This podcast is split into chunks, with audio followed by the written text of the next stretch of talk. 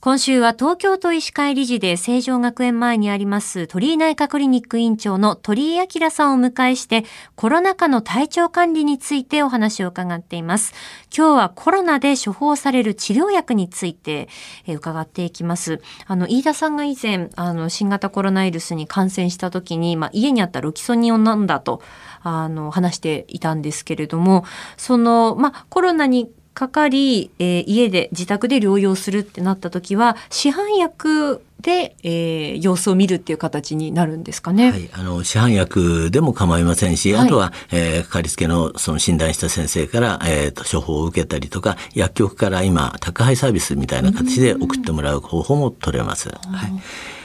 その飯田さんが言っていた、まあ、ロキソニンであったり、あとカロナールということもね、聞いたりもしましたけれど、まあ、こういった薬になってくるということはい、あの、どちらも消炎鎮痛薬ですね。喉の痛みを抑えたりとか、発熱を、あの、抑えてくれる薬です。で、カロナールっていうのは一般名でアセトアミノフェンっていう形ですね。で、これはよく昔の風邪薬なんかにも全部入ってましたので、えー、まあ、あの、安全性も非常に確立してます。それから、えー、胃腸障害などの副作用も少ないということは、あと妊婦も使えるということで、あの、カロナール、カロナールという話があるんですけども、あの、して他のロキソニンですね、これロキソプロフェンというもので、N セイドといって、まあ、あの、アセトアミノフェンより少し効き目はあります。ただ、あの、どうしてもその効果が強ければ、えー、少し副作用もあるということで、胃腸障害とかも出やすいということなんで、必ず食事の後に飲んでいただいたりっていうことがありますけども、あの、それはどちらを使っても、あの、喉の痛みとか発熱には効果があると考えていただいていいと思います。そのニュースを見ていた時に、まあ、その出荷調整が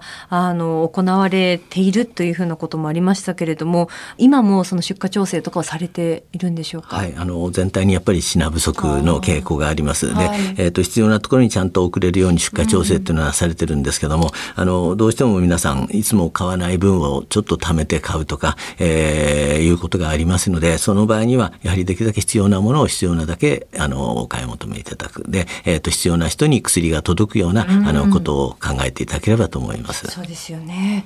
えー、そしてあの改めてですねコロナにかかった時にまあ使う薬についてどういったものがあるのかも教えていただけますでしょうか？はい、あのもうこれは風邪と同じですので対症療法になります。はい、あの先ほど言った喉が痛い、えー、発熱に関しては消炎鎮痛剤が使われますし、えー、それから漢方薬も少し使われることがあって、うん、あの子供なんかの場合には小児科の先生なんかはインフルエンザの時にも使う魔王糖というのを使ったりします。はい、それからあのまあ、後遺症ですね だるくてしょうがないとかそういうのが今問題になってますけどもそういう際にはあの漢方では補中液糖っていうので割と、まあ、あの体力的に落ちてる時それから少し元気を出すというようなあの効果があるというのでこれを使うこともあります。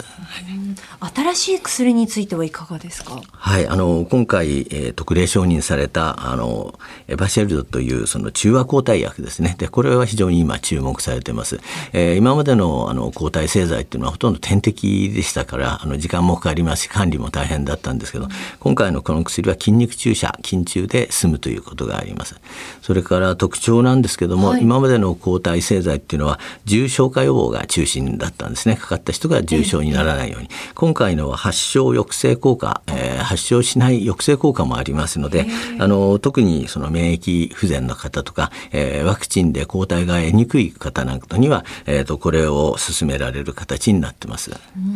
ただ残念ながらですねあのやっぱり、えー、数が少ないんですねそれで、はい、あの供給量が少ないために、えー、今は、えー、一般の流通ではなくてですね厚生労働省が全部所有してそれが必要な医療機関にあの配布するような形になっております。